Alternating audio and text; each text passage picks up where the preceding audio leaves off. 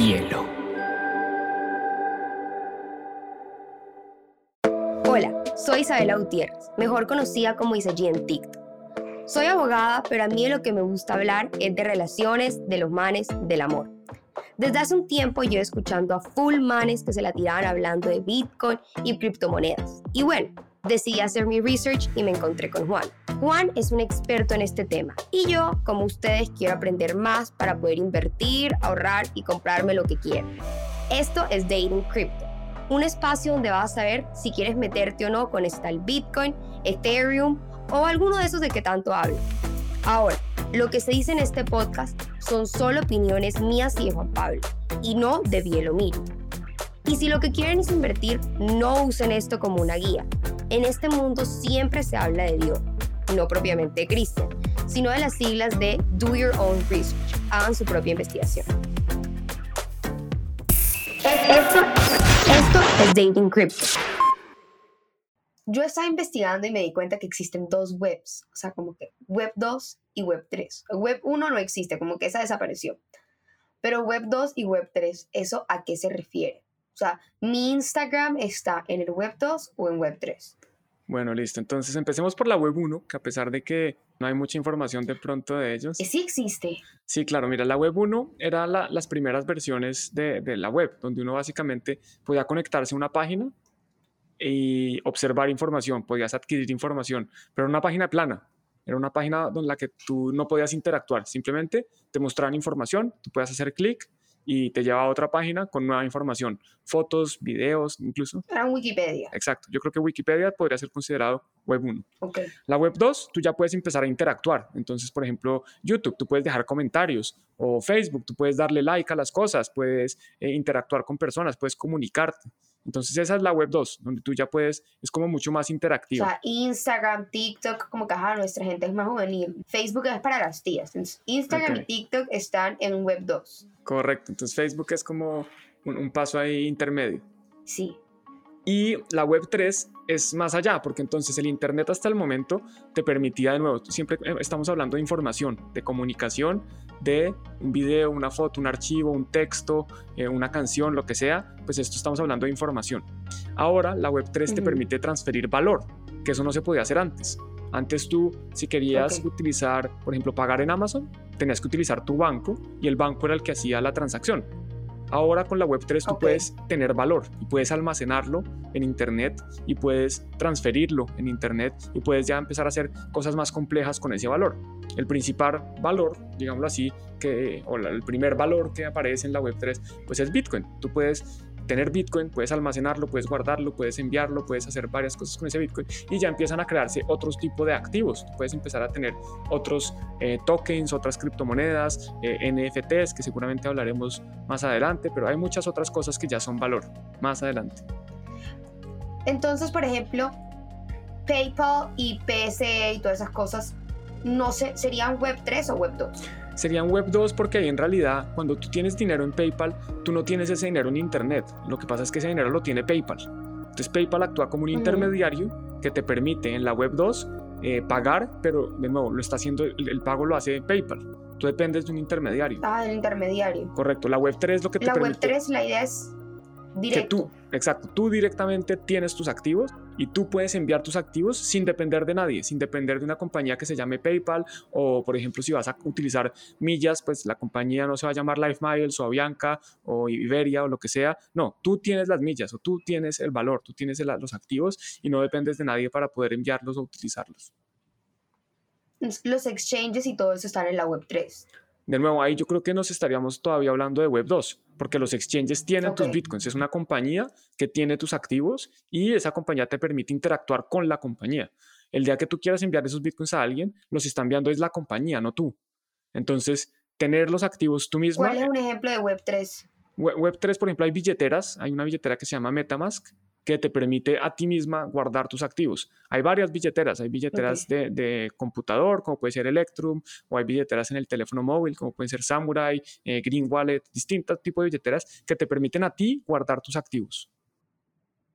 Ok, esas webs, ¿alguien las creó? O sea, como que, o solamente es como la unión de estas situaciones dio a que existiera Web 2 y Web 3? ¿O alguien las creó como tal? Al, final son palabras que se han inventado, ¿no? No es que haya, mejor dicho, el mundo no nació con una definición de Web 2 y Web 3 eh, ya, ya hecha, ¿no? estos son términos que se han venido inventando. Obviamente las billeteras, pues alguien las tiene que desarrollar y normalmente eh, una característica positiva de las billeteras es que es código abierto. Entonces tú puedes ir a ver, leer el código de la billetera, qué es lo que está haciendo. Pero, pero hay muchas empresas... leyendo esos códigos. Ese es el problema, que no todos podemos leerlos, pero de todos modos eh, hay billeteras que son utilizadas por eh, cientos, miles e incluso algunos, en algunos casos cientos de miles de personas que pues ya, si, después de que 100 mil personas la han utilizado y no ha pasado nada mala, eh, pues uno, tiene una probabilidad importante de pensar que no va a volver, que nada malo va a pasar. Sin embargo, pues no está seguro, sino, a menos que uno haya verificado el código por uno mismo. Sí, es como que, por ejemplo, cuando alguien te miente, cuando alguien se está, te está pidiendo perdón y tú ves que por una temporada de tiempo se ha portado bien, uno le da el voto de confianza. Y eso a ti te da la fe de que no lo va a volver a hacer. Es lo mismo acá, como que tú le tienes la confianza porque ves que a cierta gente le ha tenido esa confianza y te da a ti la fe para darle el voto de fe a ti también. De acuerdo, y también depende de quién es esa gente, ¿no? Si, si me dice que eh, alguien me dice, no, mire, es que su papá y su hermano han utilizado esta billetera y ellos no saben leer código, pues al final como que no es mucha seguridad. Pero si me dicen, no, es que está este criptógrafo que ha utilizado la billetera y este otro que la recomienda, ah, bueno, pues eso ya me da un poquito más de confianza porque estos criptógrafos sí se leyeron el código y sí saben lo que están haciendo. Juan, explica a la gente qué es un criptógrafo. Bueno, un criptógrafo es una persona que trabaja con criptografía. Eh, criptografía, como creo que lo mencionábamos en algún episodio antes, eh, cripto eh, viene del griego, ambas palabras en realidad vienen del griego, eh, del, griego antiguo. Cripto significaba como oculto y grafi, o grafi significa como escribir o texto. Entonces, criptografía es como la escritura oculta o el texto oculto. ¿Qué significa esto? Que si, por ejemplo, yo quería enviarte un mensaje, no necesariamente por internet, también puede ser en físico, yo podía ocultar ese mensaje de alguna forma en que solo tú pudieras descifrarlo que tú, solo tú pudieras, algunas personas lo llaman desencriptarlo. Entonces la criptografía se utiliza para eso, para ocultar información y los criptógrafos son especialistas en distintas metodologías o distintas técnicas para ocultar esa información, hoy en día principalmente en Internet. La criptografía como tal, aquí la utilizaron para dejar los mensajes ocultos y crear las cosas. es como una manera de creación. Es una manera de comunicación. Ok. ¿Y cómo utilizan ¿Cuál es la relación de la criptografía y las criptomonedas? Bueno, las criptomonedas utilizan criptografía en varias partes. Eh, la primera parte, o, digámoslo así, la más importante, es para almacenar tus criptomonedas. Entonces, a diferencia de, de, la cuenta de un banco donde tú tienes un número de cuenta y un PIN que utilizas, en Bitcoin y las criptomonedas tú normalmente tienes es una llave privada, que es una llave que te va a dar acceso a ti a utilizar tus criptomonedas y eh, a través de una serie de técnicas criptográficas, tú, a partiendo de esa llave privada, puedes llegar a una llave pública y puedes llegar a una dirección. Y esa dirección es a donde la gente te puede enviar bitcoins. Pero tú para llegar a la dirección tienes que tener una llave privada y para llegar a esa llave privada pues tienes que utilizar eh, criptografía pues para crearla. O sea, yo creo codificado, o sea, con la criptografía mi llave privada. A ver, en realidad desde, técnicamente no necesitas criptografía para crear la llave privada. Ok. Porque la llave privada, recuerda que lo hemos visto, son al final son 256 caracteres entre ceros y unos. Entonces, 0, 1, 0, 0, 1, 1, 0, 1, 0, 1, 1, 1, 1, 0, 0. Eso, 256 de esos es una llave privada. Y esa no se puede repetir. Eso es muy difícil que se repita. O sea, mi llave privada, que la idea es que no sea similar a ninguna otra. Exacto, hay, hay más átomos en el mundo que posibles llaves privadas de Bitcoin. Ah, ok, relajado por ese tema. O sea, la probabilidad de que una llave privada se repita es, es muy cercana a cero. Excelente, me gusta. Si tú lanzas una moneda 256 veces y vas anotando cada vez que cae un 1 o un 0, la probabilidad de que alguien más en el mundo, si todos en el mundo lanzamos la moneda 256 veces y anotamos unos y ceros, ninguna de esas combinaciones va a ser repetida con otra. Ideal. La probabilidad de que eso pase es, es casi cero. Entonces, la idea es que mi llave privada, o sea, la probabilidad de que alguien tenga la misma es muy poca. Entonces es algo full personal, o sea, digamos, la llave privada sería como que tu contraseña de tu correo, o sea, algo privado. Correcto, la llave privada por eso se llama privada. Si la haces pública ya pierdes tus recursos. Básicamente la forma como tú guardas los bitcoins es con esa llave privada. Okay. Si alguien conoce tu llave privada, si le prestas la llave privada a alguien, ya olvídate de eso, de esas criptomonedas o esos bitcoins que tengas ahí guardados. Y eso es lo que a ti te hackean. Cuando dicen como que me robaron mis bitcoins es porque entraron como que te hackearon tu llave privada.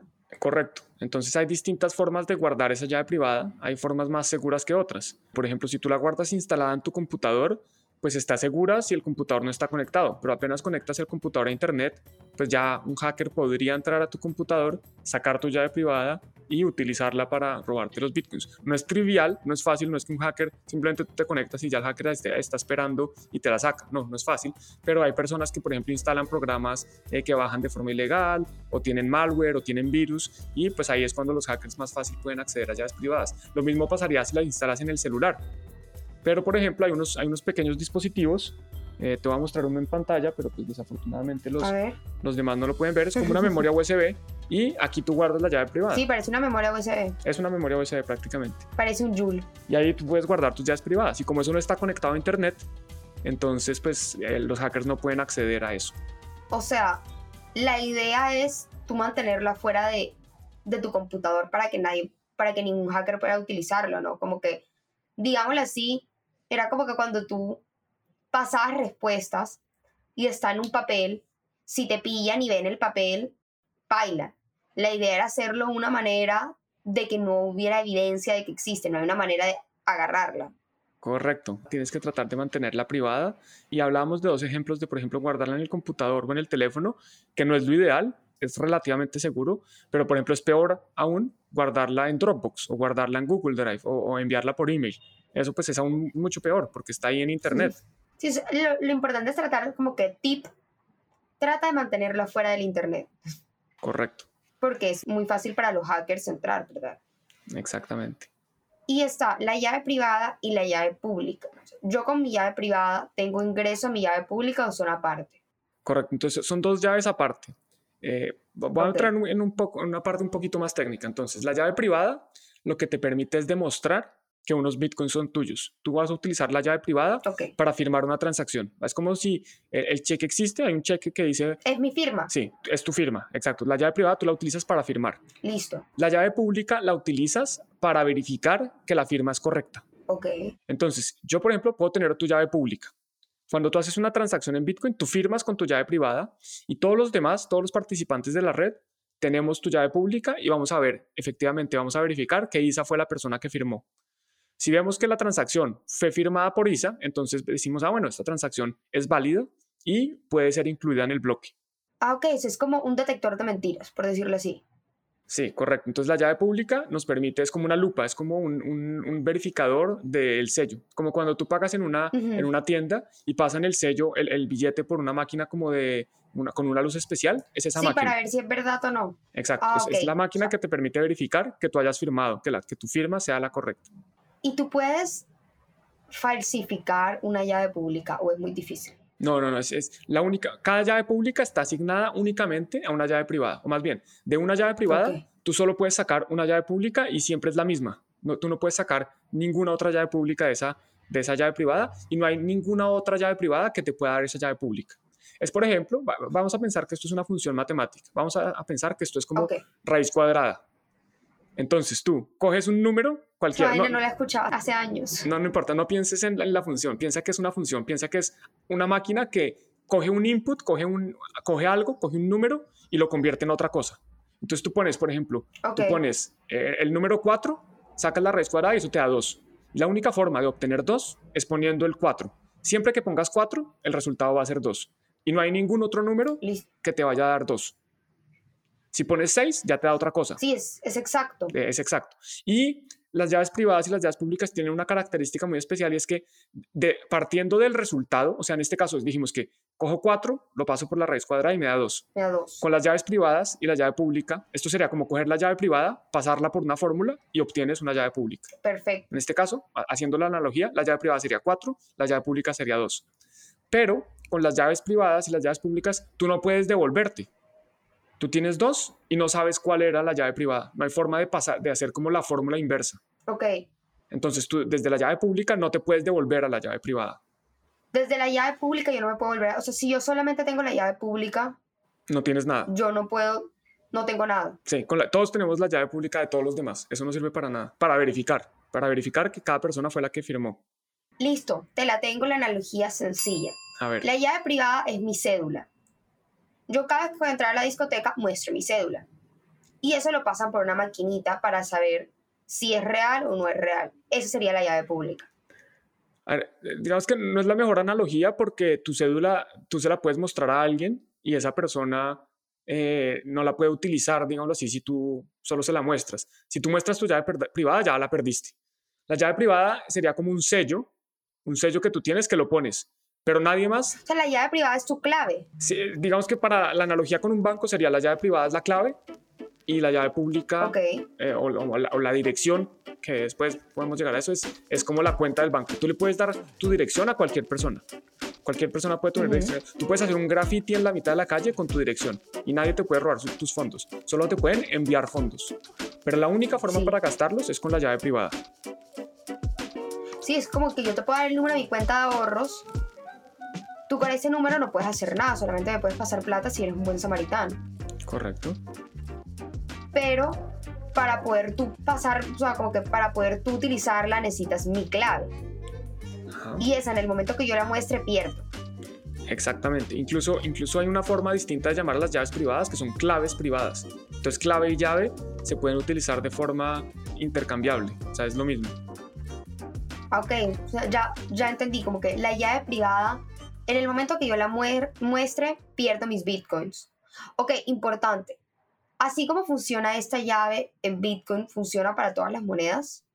Sí, la gran mayoría de criptomonedas, si no todas, eh, funcionan con este sistema. Esto se llama criptografía asimétrica, Ok, donde, o criptografía de llave pública, o criptografía de clave pública, o criptografía de clave privada o llave privada. ¿hay alguna criptomoneda como que famosa, así top, que no utilice este mecanismo? No que yo sepa, eh, entonces por lo menos no en el top 10, top 20. No. Juan, si tú no la conoces, no está en mi top 5, que es lo importante. Sí, no, no sé si O sea, existe. no, está, no es tan famosa para que en- es- entre a este podcast. Perfecto. Es un- somos muy selectivos para que ella entre. Y yo esas llaves las tengo guardadas en mi wallet. ¿O qué es el wallet? Correcto, entonces la billetera, el wallet, también lo llaman el monedero, el llavero, porque guarda llaves. Hay, hay muchas formas de, de llamarlo, todo al final es lo mismo. A mí me gusta llamarlo billetera porque es la forma como yo traduje wallet, o como se traduce wallet. Entonces, es el castellano, Exacto. y sencillo. sí, entonces wallet o billetera es un dispositivo que puede ser software o puede ser hardware. Hardware significa que es físico, software significa que es código de computación que te permite almacenar estas llaves privadas o esta, esta combinación de llave privada, llave pública, dirección. Entonces tú en una wallet, que puede, de nuevo puede ser física, puede ser como una memoria USB, donde tú guardas tus llaves, o puede ser una aplicación que tú instalas en tu computador o que tú instalas en tu teléfono y te permite guardar esas llaves privadas y adicionalmente pues tiene una interfaz muy bonita que te muestra esa llave privada que tú tienes ahí a qué cantidad de recursos tiene acceso. Entonces tú desde, tú desde una billetera, tú puedes ver cuántos bitcoins tienes, cuántos bitcoins, eh, incluso puedes enviar bitcoins, puedes enviar o recibir bitcoins desde una billetera, desde una wallet. Ok, y por ejemplo, esa wallet está en el software, entonces eso no podría ser propenso a que me lo hackeen. Entonces, de nuevo, pu- puede ser propenso a que los hackeen si tú de cierta forma le abres una puerta de entrada al hacker. Si tú no te Pero conectas si yo lo muestro, si yo trato de ocultar como que mi llave interna y no la tengo en Google Drive ni en nada de eso, y la wallet está fuera de línea, no sería peligroso. Entonces, mira, hay, hay distintas formas de, de guardar las criptomonedas y, y cada una tiene sus pros y contras, como todo en la vida, tiene pros y contras. Tú puedes dejarle tus criptomonedas a un exchange, Ujú. que eso es muy conveniente porque lo puedes utilizar muy fácil, te conectas desde cualquier lado, etcétera, pero poco seguro porque al exchange lo pueden hackear, etcétera, etcétera, todo lo que hemos hablado. Tú puedes guardarla en una billetera en la nube. ¿Qué, qué pasa si está en la nube? Pues que los hackers pueden acceder relativamente fácil, pero es conveniente porque tú puedes acceder desde cualquier lugar del mundo. Si se te quedó el computador o, la- o el teléfono, lo que sea, tú accedes desde otro lado. Pero pues eso sí, así como tú accedes, cualquier hacker puede acceder. Sí, total. Hay unas que son más seguras, que tú instalas en tu computador o tú instalas en el teléfono. Entonces están en tu computador, no están en internet, están en tu computador. Lo que pasa... Como si fuera una app. Sí, es una app, literalmente es una app. O sea, tú lo bajas en Google Apps o en eh, Apple Apps o como sea que se llame, Apple Store, cualquiera de estas aplicaciones. Tú instalas una aplicación y eso es una billetera. Esa está instalada en tu computador. Lo que pasa es que el computador pues está conectado al internet casi todo el tiempo. El teléfono, por ejemplo, está conectado al internet todo el tiempo. Entonces, ¿está más segura que en la nube? Sí, mucho más segura que en la nube. Pero no es lo máximo en seguridad, porque a tu teléfono pueden acceder los hackers si está conectado a internet. Y hay otras que son aún más seguras, pero son muy poco convenientes, que son estas billeteras frías, estas billeteras físicas. Esta billetera física no está conectada a internet, ahí tú guardas tus llaves, entonces al hacker pues, le es imposible acceder. Y adicionalmente, tú también puedes guardar esas billeteras, o más bien, pues tú puedes tener una billetera de papel. Tú puedes guardar tu llave privada literalmente en papel, porque es, una, es un número, es una, es una contraseña, son AFJK0842WXZ, y eso puede ser una llave privada. Pero digamos, desde esas wallets tú no podrías pasar y traer dinero, o sea, tú no podrías hacer esa parte, ¿no?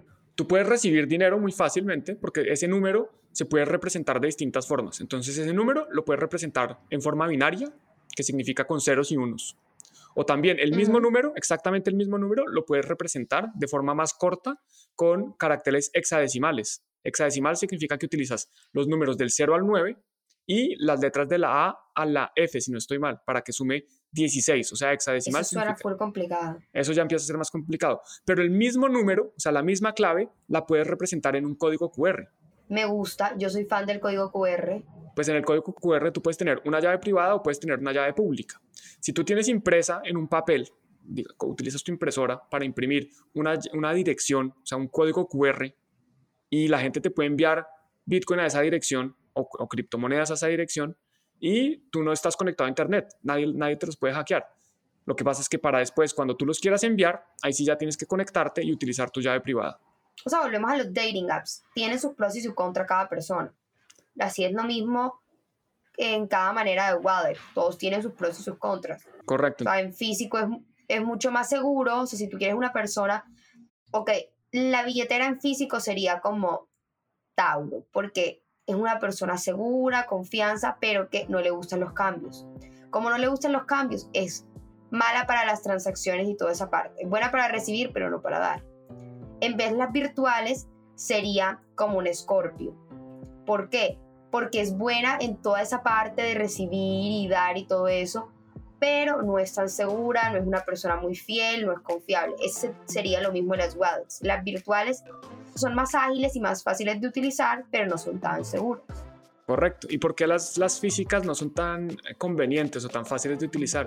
Porque si yo dejé la billetera física eh, aquí donde yo estoy en la Bitcueva y me voy a Colombia y quiero, y quiero utilizarla, pues no puedo porque no tengo, no tengo acceso a la billetera. Pero pues está muy seguro. Sí. De allá en... Donde sea que esté. Bitcueva no te van a robar. Exacto. Entonces, ya entendí todo de Wallet y Keys, o sea, master en ese tema.